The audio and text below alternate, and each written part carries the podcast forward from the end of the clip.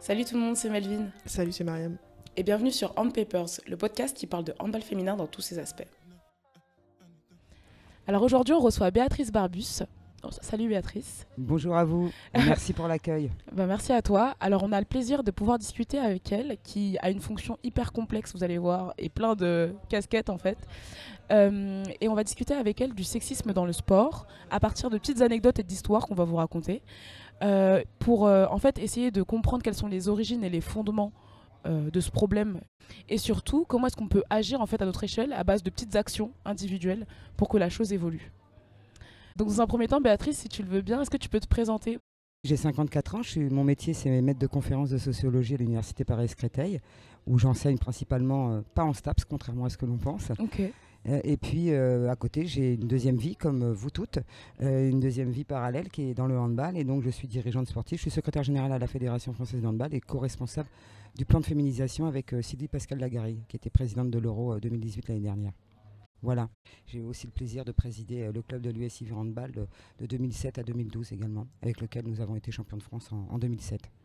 Et, et avant, Et retour. avant, voilà. Ah avant j'étais joueuse comme vous euh, Ouais. à l'US Créteil Handball et j'ai fini ma carrière à Alfortville. On va aussi mentionner le livre que tu as rédigé en 2015, paru en 2016, et il s'appelle Du sexisme dans le sport. C'est ça. Donc voilà, donc ça va vraiment être notre point de départ. Alors pour commencer, je vais te raconter une petite histoire. On a sondé certaines joueuses de LFH et certaines en fait nous ont raconté des histoires, dont une qui était un dîner partenaire et qui nous a raconté qu'en fait l'un d'eux a pris la parole et euh, pour annoncer euh, la fin du repas a dit que les joueuses en fait avaient peut-être besoin d'être bordées. Alors peut-être qu'il s'adressait à- aux messieurs présents dans la salle, mais en tout cas c'était très désobligeant. Elle, euh, avait franchement envie d'intervenir, mais elle l'a pas fait parce qu'elle avait pas envie de passer pour euh, celle qui gueule en fait. Il y a un des dirigeants qui, qui a remarqué même euh, bah, que la remarque était vraiment déplacée. Sauf qu'en fait, euh, il lui a dit que bon, la prochaine fois vraiment il interviendrait, mais cette fois il était trop énervé donc euh, il allait fumer une clope. Donc franchement, c'était bah, une histoire qui nous a beaucoup marqué et, et on voulait voir un peu quel est ton avis sur la question. Et en fait, quand euh, elle m'a envoyé cette histoire, je me suis dit, mais non seulement le premier intervenant qui a un propos bah, fondamentalement sexiste Absolument. devant tout le monde, Paternaliste, enfin j'espère que c'est plus du paternalisme qu'autre chose derrière. Voilà. Euh, mais après, il y a plein d'autres comportements. En fait, il y a non seulement elle, les commentaires qu'elle fait, puis ce dirigeant qu'elle croise, qui a aussi une réponse qui est assez surprenante. Et donc déjà, toi, qu'est-ce que tu penses de cette histoire? Comment est-ce que tu expliquerais le comportement de chacun des protagonistes? Et à partir de là, euh, surtout, qu'est-ce que tu t'aurais fait, toi, à la place de cette fille-là?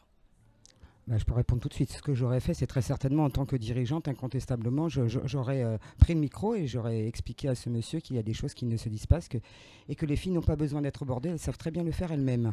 J'aurais réagi immédiatement, Ouais. incontestablement, avec diplomatie, Bien sûr. avec très certainement humour, Mhm. mais j'aurais réagi euh, immédiatement. Alors déjà qu'il y ait une, une personne au moins qui s'en rende compte de ce propos sexiste, c'est déjà bien. Ouais. Euh, c'est peu. Euh, a priori, d'autres personnes s'en en sont aperçues également, mais n'ont pas osé intervenir. Et c'est ce qui est le plus fatigant, en fait, le plus usant dans ces situations-là, c'est qu'il y a une cécité, voire parfois même une solidarité euh, entre intermasculines. Euh, là, c'était un dirigeant qui répond, euh, je suppose, à la joueuse, Ouais. qu'il était très en colère, etc. Eh ben, S'il était très en colère en tant qu'homme, justement, encore plus, euh, prend la parole pour dire que bah, ce qui vient d'être dit euh, n'est pas bien. Pour la joueuse qui euh, n'a pas osé dire quoi que ce soit, bien évidemment, quand on est seul et qu'on se sent seul, c'est compliqué d'agir contre le sexisme et dans des situations sexistes. Moi-même, parfois, et comme je l'explique dans mon livre, je n'ai pas réagi non plus parce que j'étais seule et que je cherchais du regard, moi aussi, Mhm. des gens qui auraient pu m'apporter de l'aide. Et quand il n'y en a pas, ben, on se tait. On se tait comme tout le monde. Voilà, on a besoin de vous border. euh. Ouais. Alors, comme je le disais tout à l'heure, j'espère que c'est en tant que père qu'il pensait ça. Même si c'est pas bien, hein, du paternalisme. Et j'espère que c'est pas, il pensait pas à autre chose. Donc euh, voilà, c'est très limite. Enfin moi là, je, je- je serais intervenu immédiatement. hein. quand Mhm. euh, les arbitres chez nous, euh, Odile Dubu et euh, Sylvie euh, Borotti, ont arbitré un match et qu'elles se sont, sont fait insulter dans, par les tribunes par des supporters, retournez chez vous faire la cuisine. Immédiatement, j'ai été les voir. Je leur ai dit la prochaine fois que vous recommencez, vous ne rentrez plus dans ce gymnase, c'est clair. Mhm. Ça ne me fait plus rire. Je- Oui, je- parce que tu disais tout à l'heure, tu parlais d'humour. Mais c'est vrai que c'est souvent un peu l'argument. Alors non seulement euh, des personnes qui font ce genre de remarques, non mais c'est pour rire. Ou sinon, c'est aussi, ça, ça peut devenir aussi une défense. Tu l'as dit aussi, j'aurais peut-être répondu avec humour. Voilà, mais là c'est pour me défendre. Ouais. Donc parce qu'avec l'humour, on peut dire des choses euh, plus, euh, peut-être plus profondes et qui marquent plus que lorsque l'on est énervé. Mais après, c'est en fonction de son humeur. On peut pas toujours non plus se, se- se maîtriser. Il y a des moments parce qu'on est plus fatigué, on n'arrive pas à se maîtriser tout simplement. Ouais. Mais là, voilà, j'ai oublié. Mais là, très certainement, le propos a été dit en plus sous forme d'humour. Je Et donc, pense. sous prétexte qu'on n'a pas l'intonation réelle, mais je Ouais. pense que c'est ça qu'il a utilisé. Et là, encore une fois, sous prétexte qu'avec l'humour, on peut tout dire. Bien sûr qu'on peut tout dire avec humour. Mais c'est bizarre quand même Ouais. que depuis 21 siècles, on rigole toujours sur les mêmes choses. C'est marrant quand même. Donc moi, j'aimerais bien que le contenu de l'humour euh, de certains hommes, pas de tous les hommes, change un peu et qu'on arrête de rire euh, là-dessus. Parce que moi, je suis fatigué de tout ça, sincèrement, et je pense que je ne suis plus la seule. Alors ceux qui disent Ah, mais on peut plus rien dire aujourd'hui. Bah ouais. Heureusement qu'on peut Mhm. plus rien dire. On peut plus rien dire. On peut plus dire ce que l'on disait autrefois. Et pour moi, c'est pas une source de régression. Au contraire, c'est une preuve de progrès. Ouais, de conscientisation en fait de choses qui ne fonctionnent, enfin qui fonctionnent mal quoi. Exactement, Ouais. exactement. Comme tout ce qui se passe aujourd'hui euh, euh, autour de cette espèce de culture du viol. D'aucuns disent non, non, ça n'existe pas, arrêtez d'exagérer et tout, les féministes. Ben, quand on voit comment on éduque effectivement nos petits garçons, ouais, il y a des choses aujourd'hui auxquelles il faut faire attention. Et, qu'est-ce que l'éducation. et donc qu'est-ce qui pour toi dans l'éducation euh, pose euh, problème? Il faut qu'on arrête de penser l'éducation des enfants de manière binaire, c'est-à-dire j'éduque un garçon ou j'éduque une fille. Il faut se débarrasser du genre. On élève un être humain, qu'il soit une fille ou un garçon, on élève d'abord un être humain. Et tout être humain, on doit lui inculquer, me semble-t-il, des règles de politesse, des règles de respect de l'autre, mais aussi on doit lui inculquer, on doit essayer en tout cas de lui donner des aptitudes qui vont lui permettre de se débrouiller dans la vie. Qu'il soit un garçon qu'il soit une fille. Si une fille tombe en panne avec sa voiture ou avec son vélo, qu'elle soit capable quand même de bah, changer sa roue. Moi, je suis incapable Bien de sûr. changer quoi que ce soit. Mais ce que je- vous comprenez l'image que je voulais dire? Qu'un garçon euh, qui euh, ne va pas se marier avec 30 avant 30-35 ans puisse chez lui faire à manger et son ménage. Vous voyez? Donc, dans l'éducation aujourd'hui, il faut qu'on arrête, il faut dégenrer l'éducation. On a effectivement euh, des filles et des garçons, mais il faut dégenrer l'éducation et les élever non pas comme des garçons, comme des filles, mais comme des enfants. Point à la ligne. Et si, si on fait ça, peut-être qu'on en arrivera en tout cas à limiter le nombre de, de représentations stéréotypées. On va limiter les stéréotypes de genre, notamment implicites. Voilà. Si euh, la petite fille, euh, bah tiens, je vais lui offrir un ballon de football ou un ballon de handball, parce que je considère que le foot ou le rugby, le handball, c'est aussi pour elle. Mhm. Bah oui, pourquoi pas. Et je vais offrir un- une poupée à un petit garçon. Aujourd'hui, euh, alors autant offrir un ballon de foot à une fille ou un ballon de hand à une fille, je pense que on le voit de plus en plus, à mon avis. On va le voir de plus en plus euh, Ouais. à Noël. En revanche, offrir une petite poupée à un garçon, Là, ah, j'en euh, connais pas ouais, beaucoup qui l'ont fait ça. Là, c'est autre chose. Et donc là, on en revient à ce que tu disais tout à l'heure. Oui, eh ben, un enfant et un petit garçon, il a le droit d'être fragile, il a le droit de pleurer, il a le droit d'avoir des sentiments. Mhm. Et, et- et si on enlevait ça, je pense que c'est un certain nombre d'hommes, euh, effectivement, euh, souffriraient moins. Parce que dans le sport aussi, on en voit souffrir parce qu'ils ne peuvent pas dire leurs sentiments, parce que ce sont des mecs et des vrais mecs et qu'ils n'ont pas le droit de les dire. On est, on est tout le temps là-dedans. Et, et je ne l'ai pas dit aussi, je crois, dans mon livre, mais aussi si, dans, au judo, dans Mhm. les années 70-80, personne ne voulait entraîner l'équipe de France féminine de judo, donc ils faisaient un tirage au sort hein, Ouais. pour choisir quelle était le- la personne qui allait les entraîner. Voilà. Parce que, parce que effectivement, on a, on a cette image qui, qui nous colle à la peau. Quoi. Ouais, c'est terrible. Et donc, euh, tu parlais donc de l'éducation, d'une manière de pouvoir changer les choses. Nous, précédemment, dans un épisode, on a rencontré Noémie Delattre, qui est euh, voilà, actrice, et euh, on a discuté avec elle du pouvoir de la langue pour prédisposer les personnes, en fait, à prendre une direction ou une autre. Qu'est-ce que tu penses de cette idée-là Qu'on se construit à partir de mots et d'images? Bien sûr, bien évidemment. on, se, on se construit à partir des mots. On dit souvent euh, que les mots sont performatifs, c'est-à-dire qu'ils sont de l'action en eux-mêmes. hein.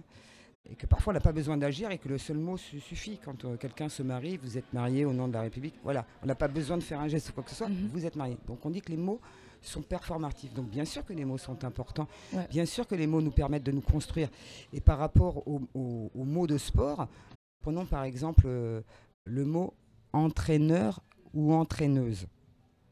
Est-ce qu'on doit dire entraîneur Est-ce qu'on doit dire entraîneuse ou est-ce qu'on doit dire entraîneur tout simplement, aussi bien pour un garçon que pour une fille? Donc moi, je suis de celles qui aujourd'hui considèrent qu'on doit dire entraîneuse. Pourquoi Parce qu'on ne peut pas donner envie à une petite fille de devenir ce qu'elle n'entend jamais. Mhm.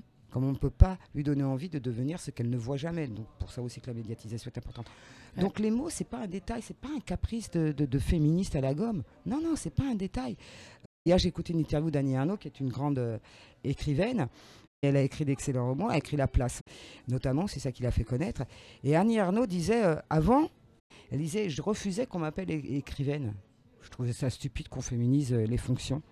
Mhm. Et, aujourd'hui, en 2019, elle dit, alors qu'elle est âgée, hein, elle dit j'ai eu tort. Ok. Ah. Aujourd'hui, je me rends compte qu'il faut féminiser les noms pour euh, donner envie justement euh, euh, à ces jeunes filles de devenir ce que nous sommes devenus. Et puis, il faut qu'on se réapproprie tous ces mots-là que nous a enlevé l'Académie française et qui existaient dans les siècles passés. Parce que justement, tu parlais d'entraîneur, entraîneuse, ou entraîneuse, enfin entraîneur avec un E, mais finalement entraîneuse, c'est un mot qui existe. Alors j'ai fait un test avec les étudiants qui sont jeunes. Je leur ai posé la question il y a 15 jours. si je vous dis entraîneuse, ça vous évoque quoi? Il y en a deux seulement à qui ça évoquait le côté péjoratif. Tous les autres ne savaient même pas ce que ça voulait dire entraîneuse au sens péjoratif du terme, donc celle qui entraîne les gars dans les bars, etc. Ils Ils connaissaient pas. Et pour eux, entraîneuse, ça évoquait une femme qui entraîne des hommes ou des femmes. Une femme qui entraîne. Donc j'ai envie de dire à tous ceux qui ont mon âge, eh, c'est bon, arrêtez d'emmerder tout le monde. Hein c'est pas nous qui allons faire le monde de demain, c'est les jeunes, c'est vous. Donc si vous, ça vous pose pas problème entraîneuse, appropriez-vous ce mot et, puis dites-nous, on vous emmerde. Je le mhm. dis carrément, je suis mal poli, je suis vulgaire, mais parce qu'à un moment donné, c'est comme ça, je pense qu'il faut, euh, qu'il faut aller. Vous me demandiez tout à l'heure qu'est-ce qu'il faut faire.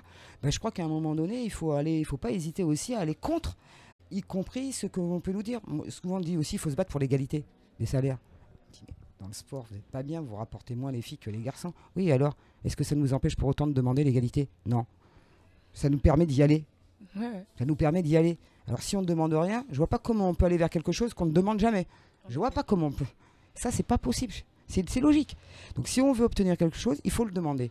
Donc, sur les mots, et Noémie, je la rejoins pour euh, en avoir discuté déjà avec elle il y a 2-3 ans. Je, franchement, je la rejoins et, bien entendu, on est de plus en plus nombreuses à dire il faut féminiser les fonctions. Et moi, mhm. j'arrête pas d'embêter tout le monde au handball, à la fédération.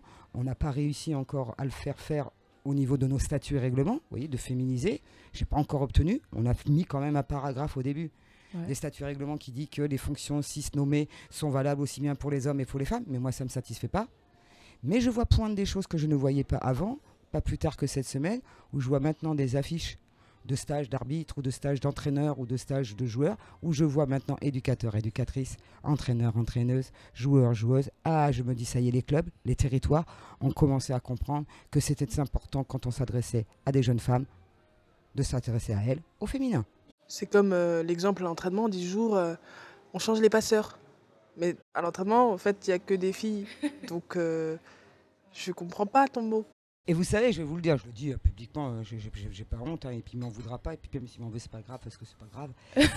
J'en ai parlé avec Olivier Crombols, qui, il y a quelques temps, ne féminisait pas du tout, et je me souviens, ça me choquait, moi, quand il disait le gardien, machin.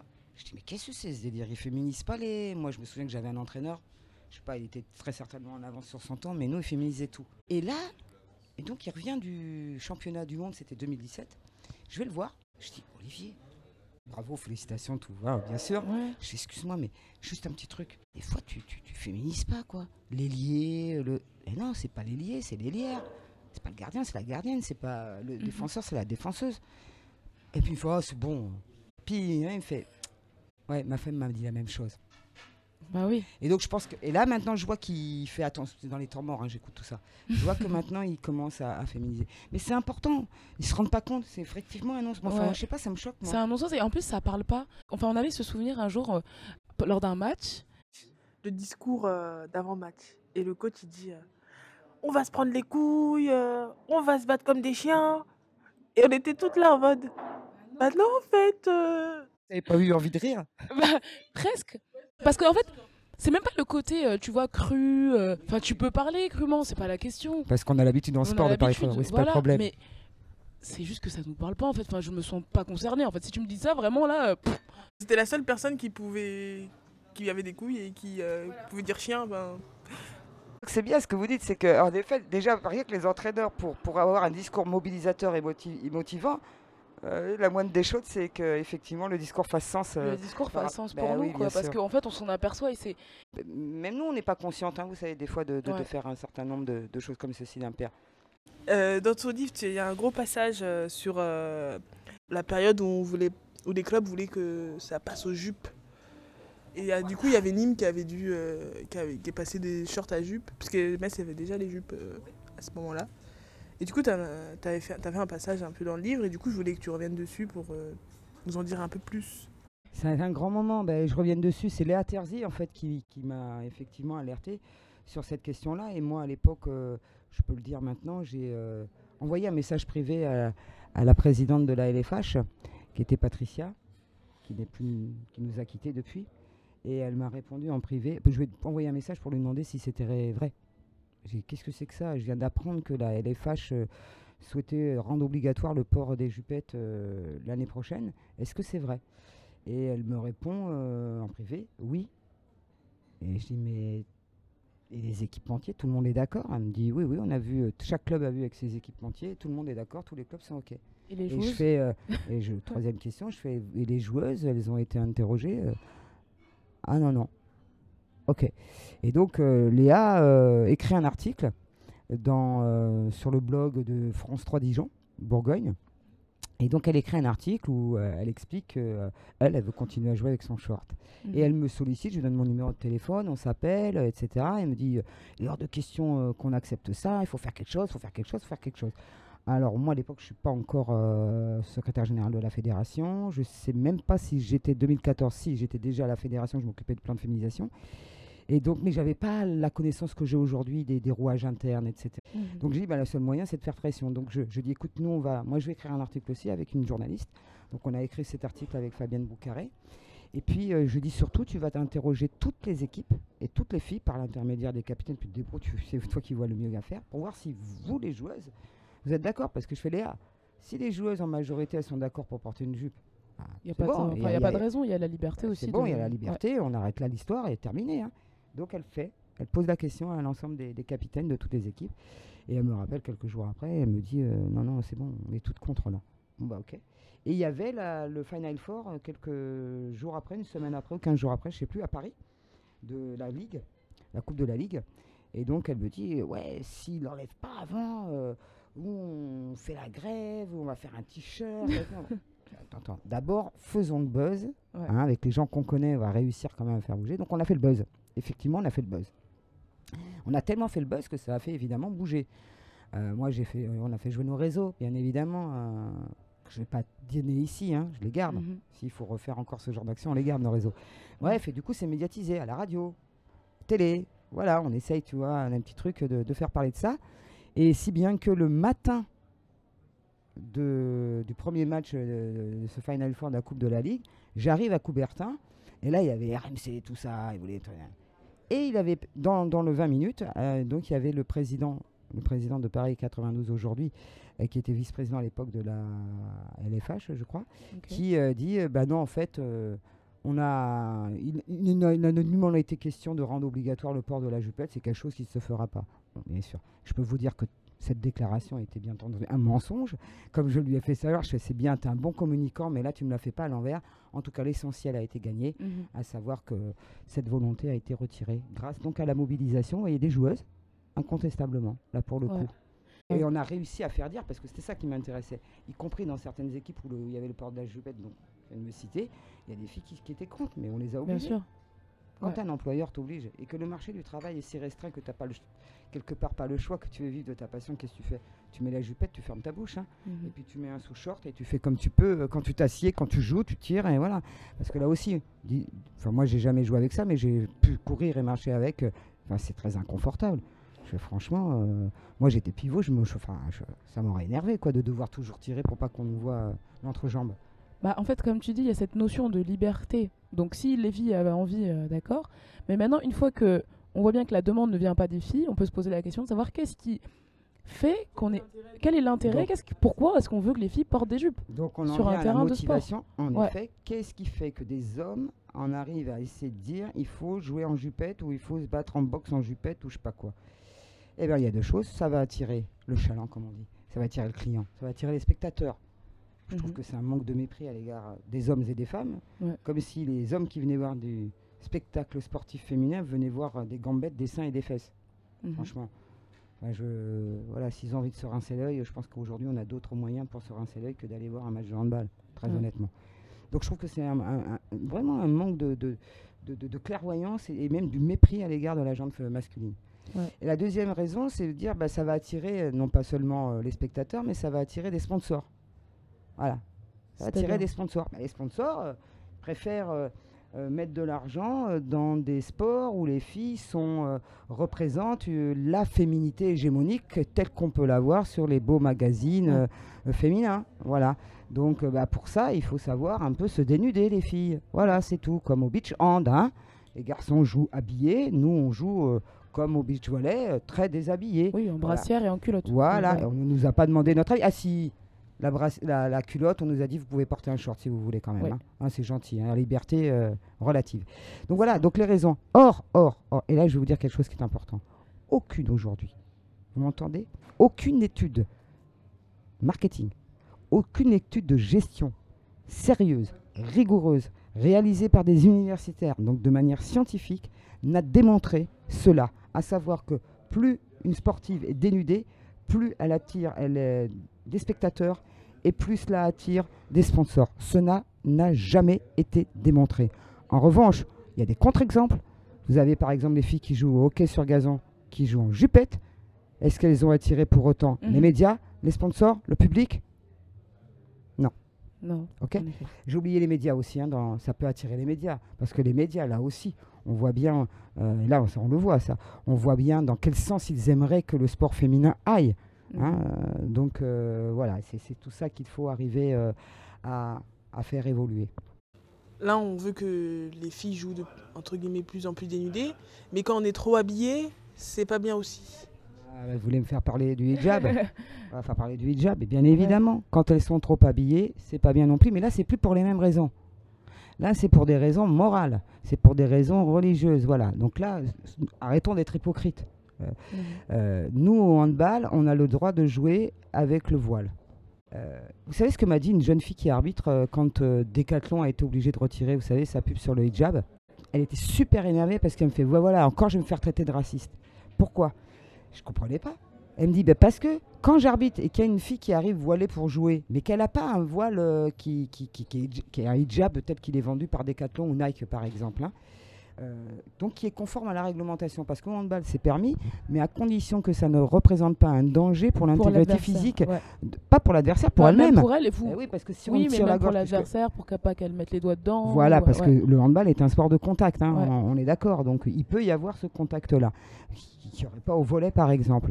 Et donc le port du hijab réglerait tous ces problèmes-là. Et elle me dit aujourd'hui, je suis obligée de refuser certaines filles, d'arbitrer certaines filles qui portent un foulard, parce qu'il n'est pas réglementaire de ce point de vue-là. Mhm. Alors que si elles avaient le hijab, ça ne me poserait pas de problème. Mais quand je refuse qu'elles jouent avec le voile, moi on me traite de raciste, alors que je ne le suis pas. C'est le règlement qui fait que.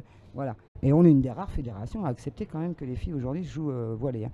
Et alors que, quand même, et moi je regarde les matchs de mecs, vous regardez aussi de temps en temps les filles. Ouais. Vous voyez bien des joueurs qui sont habillés avec Bah des ouais, trucs avec là. des espèces de soupules, les coudières, les Hein genouillères, les collants. Et ils sont les- couverts de haut jusqu'en Ouais. bas. Mais là, c'est par des équipementiers, c'est pour faire la pub, donc ça, ça, ça marche. Donc on accepte. Vous voyez, quand c'est pour des considérations euh, euh, mercantiles, financières et mercantiles et économiques, et on refuse quand c'est pour des considérations euh, morales, voire religieuses. Mhm. Voilà. Bon, alors que ça ne dérange personne au football que Neymar porte un bandeau avec marqué Jésus dessus, euh, fasse la prière, tout ça, ça, ça dérange personne. Ça, on a le droit. Bon, voilà. Donc, euh, quoi qu'il arrive, comme euh, l'explique bien Christine Barr dans tous ses ouvrages, c'est euh, toujours des hommes qui décident de la manière dont on doit s'habiller. Et là encore, je fais référence, tu as raison, à la notion de liberté. J'ai envie de dire, comme je le dis dans le livre, s'il vous plaît, messieurs, s'il vous plaît, qu'on soit sur un tatami, sur une piste, dans une piscine, sur un vélo, s'il vous plaît, laissez-nous nous habiller comme nous souhaitons. Ouais, parce qu'en plus, si on prend la jupe pour ce qu'elle est, c'est un vêtement ouvert. Contrairement au short ou au pantalon, qui est un vêtement fermé. Mais ouvert sur quoi? À ton avis? Voilà. on va, voilà, on va s'arrêter là. Euh, je voulais rebondir aussi sur euh, l'apparence physique. Tu en as parlé un petit peu euh, quand tu disais que c'est vrai que ce qui peut intéresser apparemment la jante masculine ou les médias ou peu importe, euh, c'est que, la femme incarne cet idéal euh, de féminin, de, beauté, svelte, euh, musclé, mais pas trop. C'est aussi, je pense, un, vrai problème, je pense, pour une fille qui est sportive de haut niveau par moment. Tu vois, par exemple, quand tu rentres au pôle et que tu commences à faire de la muscu, moi je me souviens, on, avait, on a été plusieurs à avoir cette réflexion. Ok, moi je fais les jambes, mais par contre le haut, non, parce qu'après sinon je vais être trop carré et tout. C'est aussi encore un des dictats qui pèsent donc non seulement sur la femme dans la société, mais je pense que le sport de haut niveau n'est même pas un exemple en fait en la question. Euh, et c'est un peu multiplié en fait. Et oui, c'est pour ça que vous êtes transgressive, mesdames. Vous êtes transgressive, vous, ne le savez pas, mais vous êtes transgressive dans notre société parce que justement, vous acceptez d'abîmer votre corps, enfin d'abîmer, entre guillemets, parce que vous l'abîmez euh, tout autant que les hommes, mais, mais de transformer votre corps et de l'éloigner vers euh, la norme de féminité, encore une fois, euh, hégémonique, tel qu'on peut le voir effectivement dans les magazines, hein, cet idéal. Ouais. Donc vous êtes transgressif, bien évidemment. Et, euh, et d'ailleurs, il y a dans le livre de Lucie Descos que je cite euh, dans mon livre, qui est extraordinaire là-dessus, Lucie, euh, qui est championne de judo, et elle donc qui a besoin particulièrement de faire euh, travailler son haut du corps et de muscler le haut du corps. Ouais. Elle, elle- elle explique bien, elle fait, ben euh, ouais, quand j'ai pris conscience qu'il allait- il allait falloir que je fasse de la muscu pour être championne, je me suis dit, ah mince, ah ouais, mais il faut en passer par là. Donc j'en suis passé par là. Et résultat, le travail paye, elle a été championne. Oui, c'est un vrai problème. C'est un vrai problème que, euh, encore une fois, aujourd'hui, euh, ça l'est effectivement. Et de ce point de vue, je pense qu'on a régressé parce que, vous voyez, à vous entendre, nous, c'est des questions qu'on ne se posait pas à l'époque. Mhm. Alors c'est vrai qu'on faisait moins de muscu qu'aujourd'hui au hand. hein.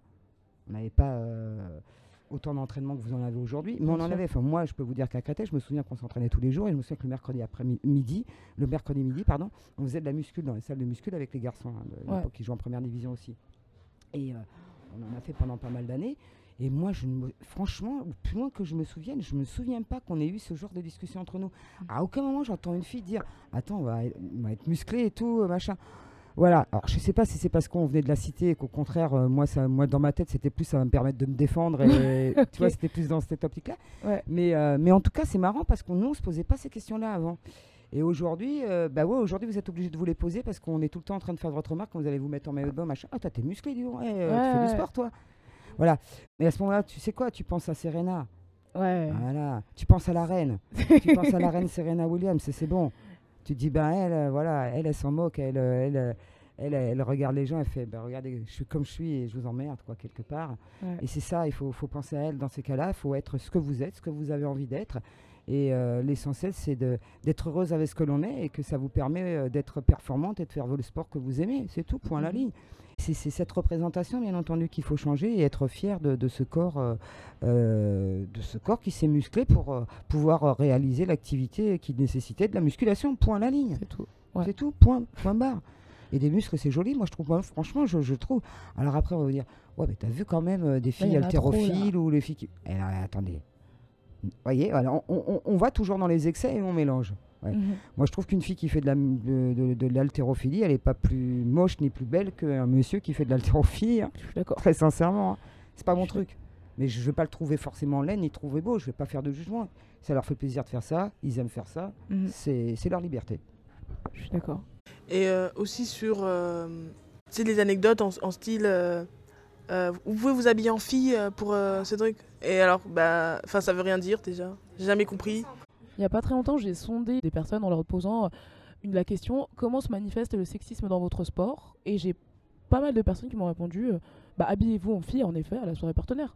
Ah, encore ça se dit ça Ou euh, par exemple, il y a quelques années, pour les photos, bah, le thème c'était tenue sexy. Mais pourquoi on doit toujours être en truc sexy? Et du coup, on a- moi je déteste, je comprends pas en fait. Je pense que c'est pas tant le thème en lui-même, genre sexy, ça pourrait être un thème. Mais le problème, c'est la redondance en fait et la répétition dans le temps. Exactement ça. Ouais. Et l'enfermement même. Ouais. Parce que du coup, il n'y a, il y a pas d'autre chose. Même je regardais des photos de début de saison, les filles que vous faites, vous savez, d'équipe, toutes. Et c'est trop drôle, je vous assure, c'est trop drôle, vous les regarderez. La plupart d'entre elles, les filles, vous avez toutes les jambes croisées, comme on vous a appris. Et les mecs, eux, tranquilles, ils prennent la place, comme on leur a appris. Ah, marrant. vous regarderez ça. Et, et donc, non, moi, je, tout ça n'est pas très original. Et, et je trouve, là, vous voyez, pour vendre du sport féminin, je trouve justement qu'on devrait être original et qu'on devrait sortir de. et faire Mhm. des choses décalées. Mhm. Au contraire. Pardon de te couper, mais c'est marrant ce- cette remarque sur les jambes croisées sur les photos et les mecs en jambes décroisées, parce que je pense en fait qu'on se pose même pas la question. C'est quelque chose qu'on a intériorisé, tu vois. Complètement. C'est, enfin, voilà, là maintenant que tu me le dis, c'est vrai que cette année on était là. Alors on croise la jambe à gauche ou à droite? On se pose même pas la question. On va dire oui, mais bon là vous allez trop loin. Ça Là, prouve bien que c'est là, c'est intériorisé quoi. Oui, c'est incorporéisé, comme on dit en Ouais. C'est-à-dire que le genre, tu l'as incorporé aussi dans ton corps et ta manière Ouais, de ouais. t'asseoir et de te vêtir et tout, et tout, et tout, de bouger, les mains et tout, de tout, tout. On a incorporéisé tout. Et alors on va dire, ouais, non, mais attendez, on vous a pas donné des cours de, de gestuelle quand vous étiez enfant. Bah non. Non, mais ça s'apprend pas comme ça. Un enfant, euh, il, il- il- il observe. Et on apprend aussi beaucoup par mimétisme. Donc, il observe Ouais. sa mère, il observe sa maîtresse, il observe euh, dans les, les dessins animés, dans, dans les séries. Il s'imprègne de tout ça. Et, et si vous regardez bien tout ce que je suis en train de vous citer, vous verrez que les mecs, ils s'assiedent toujours de la même façon et que les filles, elles s'assiedent toujours de la même façon. En grande majorité, bien évidemment. hein. Mhm. Il y a des hommes qui croisent les jambes, mais ils sont, ils sont très très euh, peu nombreux, quoi. Ils sont en minorité. Bon bref, Ouais. donc c'est tout ça, c'est ça le genre, c'est ça le genre. Ouais. Le genre, c'est cette construction sociale de l'appartenance à un sexe. On va dire, ben, parce que tu es une fille ou parce que tu es un garçon, tu dois faire ceci comme cela, tu dois dire ceci comme cela, tu dois t'habiller, que etc., etc. Sur tout- tous les Mhm. aspects. Quand on lit euh, les études de genre, on se rend même pas compte jusqu'où ça peut aller, y compris, comme je le dis dans mon livre, sur quand la, la femme est enceinte, selon qu'elle sait que c'est un garçon ou une petite fille qu'elle attend, elle ne va pas porter ses mains de la même façon sur son ventre. Les gens autour d'elle, son mari, son compagnon ou sa compagne, peu importe, ne va pas, parce qu'on parle tout le temps à l'enfant qui est à l'intérieur, en fait, Ouais. même si euh, on sait, enfin, il entend des choses, il paraît, on va pas lui parler de la même façon selon qu'on sait qu'un garçon ou une fille. Vous vous rendez compte? C'est un Ouais. truc de dingue. Et tout ça, on s'en rend pas compte. C'est ça qui intéresse. Moi, c'est ça qui m'intéresse. Ouais. C'est de rendre conscient ce qui ne l'est pas. C'est de rendre visible l'invisible. C'est ça qui m'intéresse. C'est pour ça que j'aime les sciences humaines et sociales, parce qu'elles nous montrent des choses qu'on ne finit par ne plus voir. Ce qui est évident. On ne s'est pas posé la question, c'est croiser les jambes, tu viens de dire. Ouais. Eh ben, ce qui est évident n'est pas évident. Et c'est ça, moi, qui m'intéresse dans les sciences humaines et sociales. Ok, alors, une fois qu'on a fait ce constat, comment est-ce que toi, tu penses qu'on peut changer les choses? Euh, Moi, j'ai déjà une idée en tête. On parle aujourd'hui beaucoup de, tu vois, de politique de quotas ou de discrimination positive. Euh, donc, je pense déjà, moi, dans la formulation de cette volonté-là de discrimination positive, il y a déjà un problème. Parce que quand on parle de discrimination positive, je pense qu'on remet en fait les personnes qui ont été favorisées par un certain système au centre du débat, alors qu'il s'agit de redonner un espace d'expression à celles qui ont été justement sujettes à discrimination dans le passé. Euh, je sais pas si c'est extrêmement clair. Si, si, eh, tu as tout dit. Euh, En même temps, on est obligé d'en faire aujourd'hui des, quotas- des quotas. Je veux dire ça comme ça, même si l'expression, effectivement, tu as tout à fait raison. Euh, mais là, là on, va, on va tirer des fils. Là, on va tirer des fils qui sont intéressants. Et moi, justement, je réfléchis euh, là en ce moment à la suite du livre pour savoir juste comment on peut faire pour que les choses avancent beaucoup plus vite dans le sport, notamment. Et j'essaye de voir euh, justement du côté euh, des États-Unis, notamment dans les mouvements féministes, qu'est-ce qui s'est passé, comment les choses ont avancé, et notamment euh, vers le féminisme dit intersectionnel, où cette question aussi ethnique, de race et de classe est, un- est intégrée, et euh, où donc euh, cette question-là se pose, comment remettre au centre, enfin comment, comment pas remettre au centre, comment refaire de la place à des gens qui ont été euh, marginalisés, parce Ouais. que c'est ça, c'est la question des marges hein, qui se pose, c'est comme ça qu'on se la pose en tout cas aux États-Unis. Comment on essaye de remettre un peu au centre les gens qui étaient marginalisés pendant, depuis, depuis tout le temps? Ouais. Donc en effet, les Noirs, les Arabes, les femmes, les non-valides, les, les homos, enfin voilà, tous ces gens-là dont on considère que... euh, oui, Et ce qui est marrant dans ce que tu dis, c'est dans la liste que tu as faite, Hum. parce que Noémie Delattre, très oui, mais Noémie Delattre, dans son spectacle, elle parle de ça. Elle dit voilà, on dit les Noirs, les Arabes, les femmes. Mais en fait, les femmes, c'est- l'intrus dans tout ça, parce que les femmes, c'est des, est des Noirs ou 50%. des Arabes. C'est ça. c'est des Noirs ou c'est des Arabes. C'est ça toute la difficulté, c'est que ça qui est le- marrant. le- la, la position, le statut de femme est transverse. Et Il y a des femmes noires, il y a des femmes arabes, euh, il y a des femmes homo. enfin, donc voilà. Ça. Et c'est ça toute la difficulté, de, pour, de, de- de- de- d'essayer de remettre au centre un petit peu à côté des hommes euh, la femme. Mhm. Parce que euh, parfois, euh, euh, une, euh, c'est toute la dif- difficulté du féminisme intersectionnel. Euh, quand euh, une femme noire, par exemple, euh, euh, n'a pas accès au cinéma, Est-ce que c'est parce que c'est une femme ou est-ce que c'est parce qu'elle est noire? Les deux, se, bien entendu, euh, se mêlent et s'entremêlent, Mhm. euh, bien, en- bien sûr. Mais elle, comment elle va le vivre? C'est son expérience intime à elle qui est importante. Est-ce qu'elle va plus souffrir parce qu'elle est discriminée en raison de sa couleur de peau ou est-ce que parce que c'est une femme? Voilà, et je ne peux pas parler moi à sa place. hein. Euh, mais je- je- moi, c'est sa seule expérience qui compte. C'est pour ça que tout ça est effectivement extrêmement complexe. euh, on s'égare un petit peu, mais pas tant que ça. Parce que euh, pour en revenir à notre question euh, des quotas, des quotas pardon, moi, il y a pendant longtemps, j'ai pensé qu'on n'allait pas avoir besoin de ça. J'étais encore dans un monde des bisounours. Je n'avais pas encore euh, vu un certain nombre de choses et ce dont on vient de parler. Et effectivement, après avoir été voir ce qui se passe aux États-Unis, là, j'ai compris la violence de, ce qui pouvait se passer.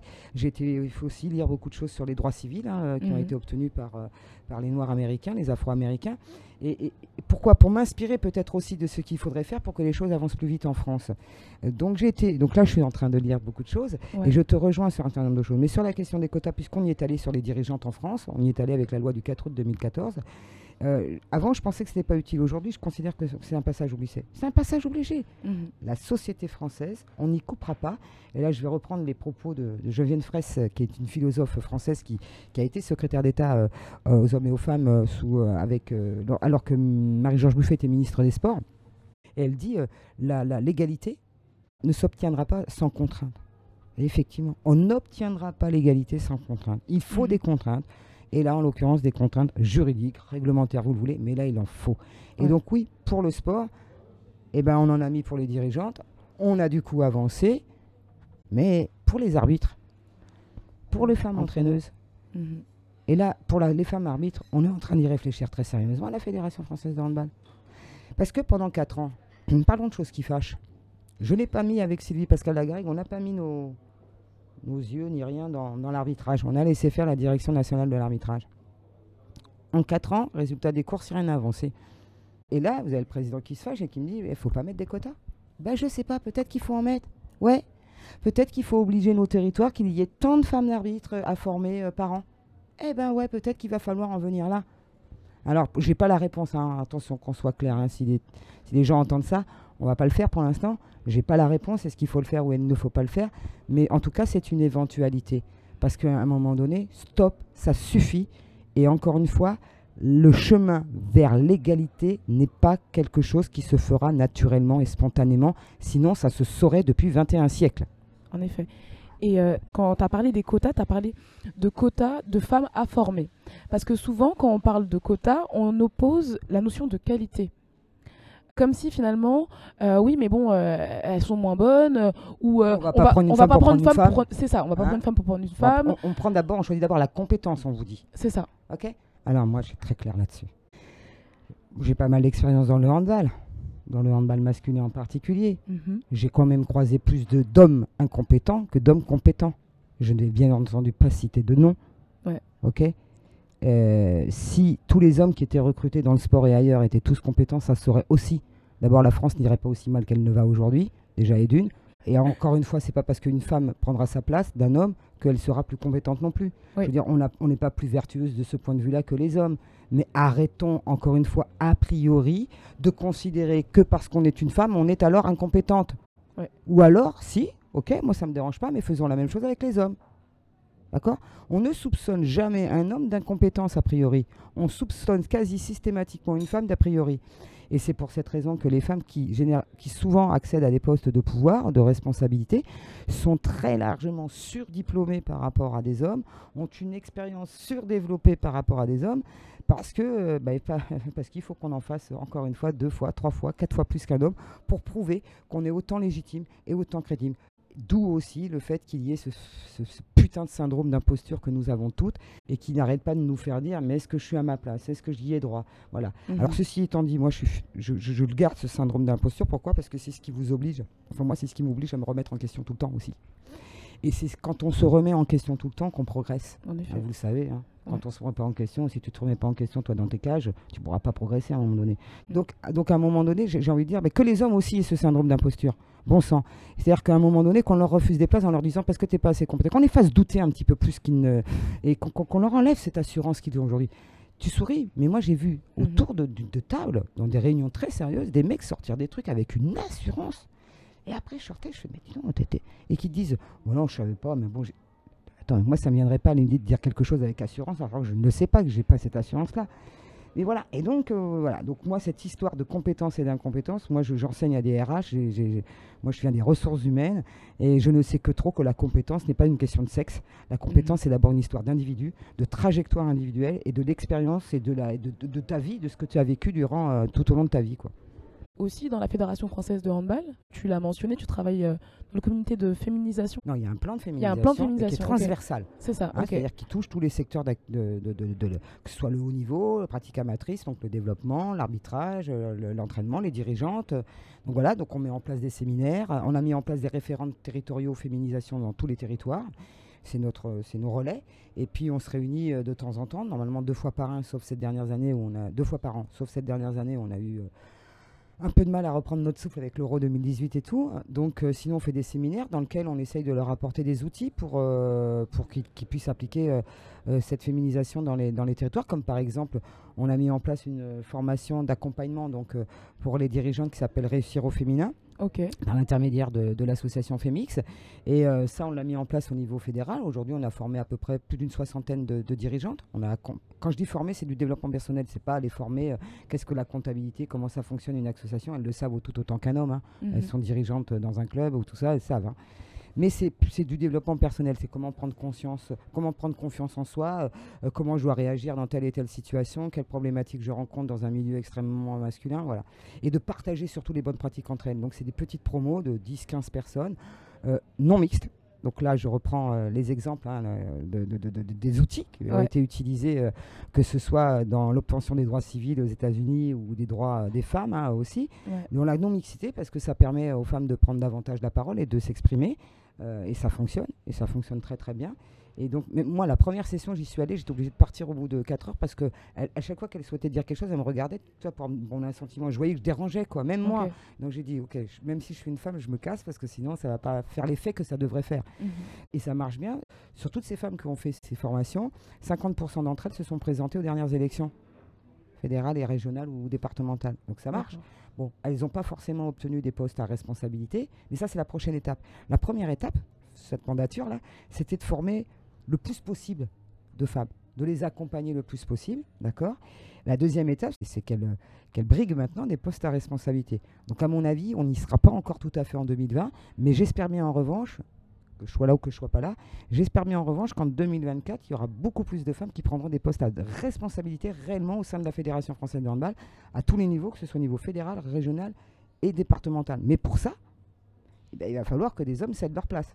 Je dis, eh, c'est pas un combat contre les hommes, mais il y a quand même une part de gâteau, c'est mathématique. Hein. Ou alors on revient à je sais pas combien de régions pour mettre des femmes en plus des hommes. Mais voilà, à un moment donné, il va y avoir aussi cette question-là qui, qui va se poser.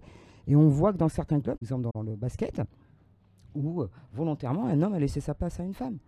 Parce qu'il était conscient de ça. Donc les hommes qui se disent féministes aujourd'hui, moi j'ai envie de leur lancer un cri, un appel. Arrêtez de vous dire féministe. Agissez en féministe. Agissez en féministe. Et agissez en féministe, c'est ce qu'on appelle le disempowerment, mhm. c'est-à-dire volontairement céder sa place, son pouvoir à des gens qui étaient à la marge auparavant. Mhm. Et là, en l'occurrence, des femmes. C'est ça être vraiment féministe. Pour moi, en tout cas. Donc euh, c'est voilà, et c'est tout ça qu'il y a à faire. Donc et puis après euh, autre action possible. Donc ça on a mis ça en place moi. Et autre action possible, euh, bah, des actions de sensibilisation. on parlait d'éducation tout à l'heure. On va donc lors de colloques, de tables rondes, on appelle ça comme on veut, on s'en fout. Mmh. là il y en a un le 14 décembre à Paris, organisé par la Ligue de France dans la continuité de, l'Euro 2018 qui s'appelle colloque handballissime où on va parler encore de toutes ces questions-là pendant toute une journée à la maison du handball. Donc ça sera et le matin et l'après-midi. Euh, voilà, et ça, c'est des trucs, c'est intéressant. Sur tous les territoires, ça se développe aussi, parce que c'est des moments, euh, voilà, ils n'ont pas le temps de lire mon livre, ils ne le liront pas, certainement, même pour la plupart, mais c'est pas grave. Ce sont des, des moments où, euh, où ils vont, on va les faire réfléchir, on va les questionner, on va les bousculer, parce qu'on en est là aujourd'hui. Tu me disais, qu'est-ce qu'il faut faire? Aujourd'hui, je vais le dire, les filles, il faut foutre le bordel. Il faut déranger les représentations. Mhm. Il faut déranger, déréguler les représentations. Il faut que les représentations d'antan, elle n'existe plus. Il faut apporter la confusion, il faut apporter le trouble, il faut faire réfléchir, il faut questionner, il faut bousculer tout ça. Et les gens, quand ils questionnent, ils sont pas stupides. Moi, je leur fais confiance. Ils ont tous, on a tous un cerveau. Hein. Quand ils réfléchissent, moi, je me souviens de ce monsieur qui est venu me voir, qui avait lu mon livre après euh, le titre de, de, 2017. Je fumais une cigarette dehors, euh, puis un monsieur qui vient que je connaissais pas, qui est cadre technique dans le hand, mais que je connaissais pas. Il me dit, Madame Barbus, je voudrais vous remercier. Pourquoi vous voulez me remercier? Il me dit, euh, parce que je suis un gros con. Je fais, Attends, c'est vous qui le dites, mais pourquoi vous dites que vous êtes un gros con Il fait, parce que je, j'ai été témoin d'une scène que vous racontez dans le livre, là, quand euh, un monsieur qui dit, je serai votre premier souteneur, et tout le monde rigolait, j'ai rigolé avec tout le monde. Je suis désolé. J'ai compris des choses aujourd'hui que je n'avais pas compris. Votre livre m'a fait réfléchir, et aujourd'hui, j'essaie de me comporter autrement à l'égard, y compris de mes filles et de ma femme. Voilà, c'est ça qui est intéressant, c'est ça Mhm. qu'on doit rechercher. C'est cette réflexion-là. Et ça, c'est sans imposer, tu vois. Mais à la fois, des fois, on est obligé d'imposer. Et c'est les quotas. Ouais, je suis Donc, on doit alterner entre les deux. À la fois euh, des actions contraintes et puis euh, aussi euh, en aval, on doit aussi mettre en place des actions d'accompagnement au travers, par exemple, d'actions de, mentoring, de coaching, des choses comme ça. Ok. Moi, ce que j'aime beaucoup dans ça, c'est l'idée de créer des formes de sororité et surtout d'avoir conscience du temps humain, en fait. C'est ça. On peut pas défaire comme ça en un claquement de doigts ce qui a été fait par des millénaires. Et, euh, Et c'est, tu vois, tu vois ce qu'on essaye au handball, et je trouve que ça, ça, ça, ça prend pas mal. Et votre euh, initiative mm, fait partie des indicateurs qui montrent qu'on on, on avance bien. C'est, euh, c'est de créer cette dynamique de sororité mhm. au sein du hand. Tu vois, de créer ce réseau Ouais. entre femmes, de créer ce réseau d'entraide, de bienveillance. Il y en a une qui a un problème, elle en appelle une autre, on se fait des groupes WhatsApp, on, on- on se soutient. Tu vois, et nous on l'a fait là entre dirigeantes et ça fait, ça fait beaucoup de bien. Ouais, ouais. Moi qui étais souvent seule à Ivry, là, je me sens mieux, beaucoup mieux, je suis plus détendue, moins stressée, j'ai retrouvé la santé euh, que j'avais complètement perdue depuis quasiment euh, 10 ans. Et votre initiative, et je tiens à le dire, et ça vous ne le couperez pas, mais vraiment les filles, non sincèrement, votre être- initiative, c'est pour moi, waouh quand, quand j'ai vu ça, quand j'ai écouté votre podcast, j'ai fait ça y est, on y est. Enfin, les filles, elles se prennent en main. Enfin, elles prennent leur, main, leur destin en main. Enfin, elles font quelque chose que je trouve extrêmement pertinent, extrêmement intelligent. Enfin, elles vont donner la parole. Enfin, il n'y a pas de sujet tabou. Franchement, merci. Parce que là, c'est un bel indicateur, c'est vraiment un bel exemple qu'il est en train de se passer quelque chose dans le handball et peut-être au-delà du handball dans le sport français. Donc franchement, je, je vous tire mon chapeau et c'est pour ça que quand vous m'avez sollicité, j'ai dit bah, tout de suite, où vous voulez, quand vous voulez. Bah, vraiment, merci. Je le pense. Il faut que les handballeuses euh, prennent conscience, tout niveau confondu, qu'à leur échelle, en effet, il y a moyen de faire avancer les choses. Ouais. D'abord euh, en se parlant, en organisant euh, des débats à droite, à gauche, euh, comme on peut. euh, voilà, vous, vous avez commencé avec vos petits moyens et vous êtes débrouillé pour arriver à faire ce que vous avez fait. Mais c'est ça, les filles, vous prenez-vous en main. J'ai envie de dire, prenons-nous en main. C'est ça l'empowerment. Hein. c'est de, c'est de prendre en main euh, sa- son destin et de dire, bah non, moi, je veux pas que, être traité de cette façon-là. Moi, je veux qu'on me traite euh, différemment. Et le jour où, en effet, toutes les sportives vraiment euh, feront preuve de sororité, là, je pense que je peux vous dire que les choses avanceront vraiment rapidement. L'histoire nous l'a dit, l'histoire nous le démontre. Dans le sport, si le sport féminin a avancé, si on a fait des progrès, si on a le droit de faire du, du- du marathon, si il y a égalité des primes money euh, en, en tennis dans les plus grands chelems, c'est parce que Billie Jenkins a été là. C'est parce que Catherine Switzer a fait les choses. Si aujourd'hui on peut participer dans toutes les épreuves au JO, c'est parce que Alice Mia s'est battue. À chaque Il fois, faut partout. insister sur le prénom d'Alice Mia. Donc, on peut le répéter encore une Alice fois. Mia. Alice Mia. Alice Mia, Ah, t'inquiète, voilà, Alice Mia, mais t'inquiète, l'année prochaine elle va être mise à l'honneur. Enfin, Cours d'histoire sur On Papers. C'est parti avec Béatrice Barbus. Euh, si les femmes aujourd'hui peuvent pratiquer tous les sports qu'elles le souhaitent, euh, de, de la matrice jusqu'au plus haut niveau, c'est grâce à des pionnières, c'est grâce à des femmes qui se sont battues pour nous. La première d'entre elles, effectivement, Alice Mia. Donc Alice Mia, c'est la première femme qui s'est opposée à Pierre de Coubertin, donc euh, à la fin du 19e et début surtout du, du, du 20e siècle, et qui, euh, a, qui a souhaité que les femmes participent officiellement, notamment les athlètes, euh, aux Jeux olympiques. Pierre de Coubertin s'y étant toujours opposé, Seules les femmes, les quelques nobles avaient le droit de participer, que ce soit au tennis, au golf, bref, tout ce que l'on peut faire quand on appartient à la noblesse. Mais, les autres, que ce soit dans le football, que ce soit dans le handball n'existait pas, le football, euh, l'athlétisme, les femmes n'avaient pas le droit d'y participer. Et elle s'est battue toute sa vie euh, jusqu'à temps qu'elle obtienne euh, gain de cause. Alors, pour obtenir gain de cause, elle a, fait beaucoup d'activisme communicationnel. Elle a créé aussi euh, des, euh, pas Jeux Olympiques féminins, parce qu'elle n'a pas le droit d'utiliser l'appellation Jeux Olympiques, mais des championnats du monde, des championnats olympiques féminins. Elle en a organisé quatre avec des, pays, quelques pays. Ils n'étaient pas nombreux au départ, hein, ils étaient 7 ou 8. Et puis, quand Pierre de Coubertin est parti du Comité international olympique, elle a enfin obtenu pour les femmes l'autorisation de participer aux Jeux Olympiques officiellement. Donc, c'était en 1928, si mes souvenirs sont bons. Je sais jamais si c'est 24 ou 28. Vous regarderez dans les livres d'histoire, mesdames. Alors, ce qui est étonnant, c'est que moi, j'ai fait la rencontre d'Alice Mia il y a fort longtemps, en 1983 ou 84. Ok. Donc, inutile de vous dire, les filles, qu'à l'époque, euh, encore moins qu'aujourd'hui, on savait qui elle était. Mhm. J'ai pas trouvé son nom dans le dictionnaire, elle y est toujours pas d'ailleurs. J'avais rien trouvé, alors il n'y avait pas internet à l'époque, je risquais pas de trouver quelque chose sur internet. J'avais été euh, à l'INSEP, euh, à la bibliothèque de l'INSEP à l'époque, j'avais absolument rien trouvé, donc pas grand chose sur elle vraiment. Et, euh, et voilà, aujourd'hui elle est un peu plus connue. Il y a un film qui a été fait euh, sur elle, un documentaire. euh, Il y a un livre qui vient de sortir là il y a quelques semaines sur elle. Bon bref, il y a des choses qui sont. euh, Un hommage lui sera rendu l'année prochaine par le CNOSF, retenez bien la date du 23 juin 2020. Donc voilà, aujourd'hui, je pense qu'elle mérite. en tout cas, moi, c'est quelqu'un qui a été plus ou moins toujours présente dans mon esprit, qui a été un exemple, qui est une femme qui m'inspire encore aujourd'hui, qui fait que quand des moments j'ai envie de baisser les bras, je me dis, bah, hey, pense à Alice, comment elle a dû galérer la Ouais. pauvre euh, à l'époque. Elle est morte dans l'anonymat le plus total. Elle n'a même pas de pierre tombale. Elle est enterrée à Nantes. euh, voilà, quelqu'un qui a beaucoup compté. Mais ça, c'est on connaît, c'est l'effet Mathilda. On a tendance à oublier euh, Ouais. les femmes dans, dans l'histoire et dans ce qu'elles ont fait. Donc pour en revenir à ce qu'on disait tout à l'heure, c'est pour ça que c'est important que vous, les, les- les- les joueuses, les sportives, nous, les sportifs, nous nous engagions. Parce que l'histoire nous démontre que si certaines femmes ne s'étaient pas engagées dans un combat féministe, Ouais. on n'aurait rien obtenu. Donc en fait, il faut développer ce sentiment un peu de gratitude, quoi.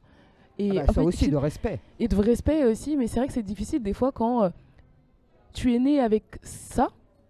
Donc tu t'en rends pas forcément compte. Tu vois, par exemple, sur la question de la médiatisation qui s'est passée au début de l'année, j'en parlais avec euh, Amélie Goudio et, euh, et euh, Carolina Zaleski, qui nous disaient bah, c'est vrai que là, toutes les filles se sont un peu mobilisées. Oui, on n'est pas diffusé, c'est pas normal. Elles m'ont dit bah écoutez, les filles, euh, c'est nouveau, hein, la médiatisation du sport euh, et du handball féminin. Sachez que nous, quand on a commencé, euh, on était payé en note de frais, euh, la télé, n'en parlons même pas. Enfin, en fait, faut pas prendre les choses pour acquis. C'est exactement ça. Ouais. C'est, c'est- Ouais. c'est- Simone de Beauvoir le disait la première, il faut être vigilante, les filles. Ouais. Ce que l'on a acquis peut nous être enlevé du jour au lendemain. Ouais. Dans ce monde qui a été fait par les hommes et pour les hommes. Tout ce qui est fait, toutes les décisions qui sont prises, mais on en prend conscience de plus en plus aujourd'hui. On parle de, de male gaze, hein, en anglais, le regard du mal, hein, euh, Mhm. euh, pour le cinéma, mais pour toute autre chose. Toutes les représentations qu'on a du monde, c'est une, une représentation masculine du monde que l'on a. Il y a un journaliste de 20 minutes hier ou avant-hier qui m'a interviewé sur euh, la médiatisation justement du handball. Et il me citait un propos d'Alison qui disait Bah oui, nous on a fait notre taf, maintenant c'est à vous de jouer. Et je, bon, je suis sûr qu'elle n'a pas dit que ça parce que je connais Alison et je sais qu'elle connaît les difficultés qu'on rencontre. Mais, mais j'ai envie de dire et j'ai envie de répondre comme ça. Ah ouais, mais quand on est à l'intérieur, on se rend compte là qu'on ne peut pas faire avancer les choses aussi vite qu'on ne le souhaiterait. Ouais. Et je vous assure, les filles, hein, pourtant que ce soit Noji, Sylvie Pascal et Agarigou, on lâche sur rien. Mais c'est épuisant. Parce que les choses, aujourd'hui, le pouvoir appartient à des hommes. Pensons, il faut qu'on se le dise, il faut qu'on se... C'est pas une, c'est pas une pas contre-vérité, mot, c'est hein, pas un gros mot, c'est ouais. ça. Donc à un moment donné, bah ouais, moi je veux bien faire avancer les choses, mais en face, le sponsor, le média, euh, c'est pas moi, quoi. hein. Mhm. C'est pas moi, quoi. Donc il y a tout ça à faire avancer, c'est compliqué. Et tu as raison, on en est aujourd'hui, franchement, euh, tu vois, là, le mondial, il est retransmis par TF1 euh, et, et par Bein, quoi. Et ce matin, tout le monde a pu voir le match en clair s'il le souhaitait.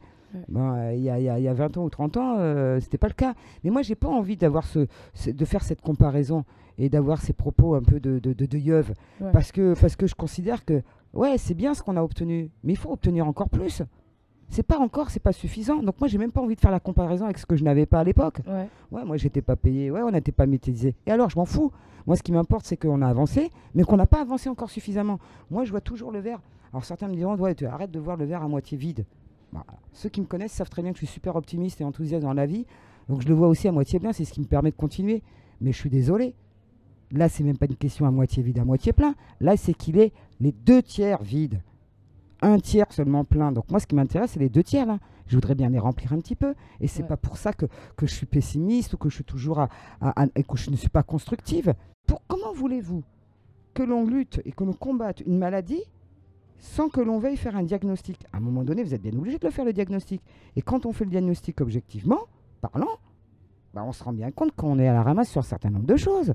Ouais. Donc euh, voilà, donc pour combattre la maladie, je m'attaque d'abord à- au vide. Bah oui, je suis obligé. je suis obligé. Donc Ouais. c'est pas incompatible, quoi. C'est ça que je veux dire. Ouais, Moi, des fois, je me dis, c'est super, on a gagné là-dessus, et je mets en avant, et je mets en valeur. Pas de problème.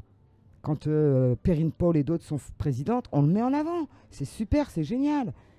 Mais ça ne m'empêche pas de, de- de- de- d'essayer de m'attaquer à- au vide, quoi. C'est Mhm. ça qui va faire avancer les choses. Ouais. Donc moi, je- j'en ai marre aussi que on- certains disent, euh, ou me considèrent, parce que là aussi, on se fait traiter parfois sur les réseaux sociaux, euh, de sale féministe, euh, que... euh, euh, un- qu'est-ce que m'a dit un journaliste là l'autre jour, euh, qui se reconnaîtra s'il écoute, euh, que ma posture était exaspérante maintenant. C'est bien un homme hein, pour penser ça. Non mais sérieusement, hein. Parce que moi je suis exaspéré par plein de choses aussi. hein. Et notamment par la dernière phono du ministère de, de- des Sports que vous avez certainement vu sur les réseaux. Ça, ça, m'exaspère. Que des hommes blancs. Mais qu'est-ce que c'est que cette société française? Moi, cette photo ne ressemble en rien à ce que je vois au quotidien. En rien à ce que je vois au quotidien. Donc ouais, peut-être que euh, effectivement j'ai une posture qui euh, exaspérante, mais euh, j'espère bien continuer à être exaspérante. bah, bah, on souhaite que tu continues à être exaspérante et je pense que c'est un Merci. véritable exemple pour euh, les, les jeunes filles ou les jeunes personnes qui se construisent et même euh, les adultes d'aujourd'hui parce que je pense que de toute manière être engagé est une manière de euh, garder en fait un œil ouvert, euh, alerte en fait sur notre réalité. Voilà. Alors pour finir, on va simplement te poser la question signature du podcast. Est-ce que tu as une suggestion, une idée, un sujet que tu aimerais nous voir aborder pour euh, un nouvel épisode Oh, il y en a plein. Bah Oh, a vas-y. bah, bah, euh, une question que vous avez abordée avec Anne-Laure, mais qui, qui- qui me semble nécessaire de creuser, c'est la question du syndicalisme et de la convention collective, des droits sociaux. Les Ok. droits sociaux que vous devez aussi acquérir, mesdames, dans le sport. Et donc, dedans, il y a la question de la maternité. Hein. J'espère qu'aujourd'hui, il n'y a plus de contrat de travail chez les handballeuses où on, on met noir sur blanc euh, que la fille n'a pas le droit ou la femme n'a pas le droit de tomber enceinte durant la durée de son contrat. J'espère que ça n'existe plus, parce que ça a existé. Vous pourriez aussi aborder la question plus spécifiquement de la médiatisation, elle, comment elle le voit, les, les- de ce dont on parlait là, euh, Ouais. euh, aussi bien sur le fond que sur la forme, hein, Mhm. bien évidemment. Moi, et sur alors, un truc dont on a parlé, on n'a pas arrêté, sur l'engagement. L'engagement, Aussi. ça, voilà, interrogez les handballeuses là. vous avez les mots, vous avez les, franchement, elles y voient pourquoi elles le, elles le font, si elles le font, pourquoi elles n'y vont pas. Voilà, une Alison Pino, pourquoi elle est engagée? Pourquoi pas les autres autant? Je sais pas, moi je sais pas répondre à cette question, je leur ai pas posé la question. Donc, euh. Bon, c'est déjà, très pas mal, hein. hein. Ouais, très merci hein, les filles, Bah, bravo, merci à hein. longue vie à vous. Hein. bah, à nous, Longue vie à vous. Hein. à toi. Ouais, ouais, mais on se reverra. On va suivre. Vive, Ouais. eh, vive le handball et allez les bleus. Merci beaucoup d'avoir écouté l'épisode. On espère qu'il vous a plu. Euh, vous pouvez nous contacter euh, sur notre euh, adresse mail onpaperspodcast.gmail.com. Je répète, onpaperspodcast.gmail.com. N'hésitez pas à laisser des, euh, des commentaires audio sur Encore. Et La plateforme encore, hein, c'est pas la- genre encore. euh, Ouais, ouais, Encore. La plateforme encore euh, avec laquelle vous écoutez le podcast. Quoi. Et aussi sur l'espace commentaire, dans, sur la chaîne YouTube, vous pouvez aussi laisser des commentaires là-bas, comme ça ça fait des commentaires ouverts et euh, tout le monde peut réagir. Du coup voilà, Voilà. merci. Merci. C'était, euh, Melvin, Sur sur un On Papers. Dada cover my face, calling me like bad Biggie man, we know they wear a bada. Tell me, tell me, my nigga, what's it come? Uh, G-Wagon, all the Bentley, the girl them.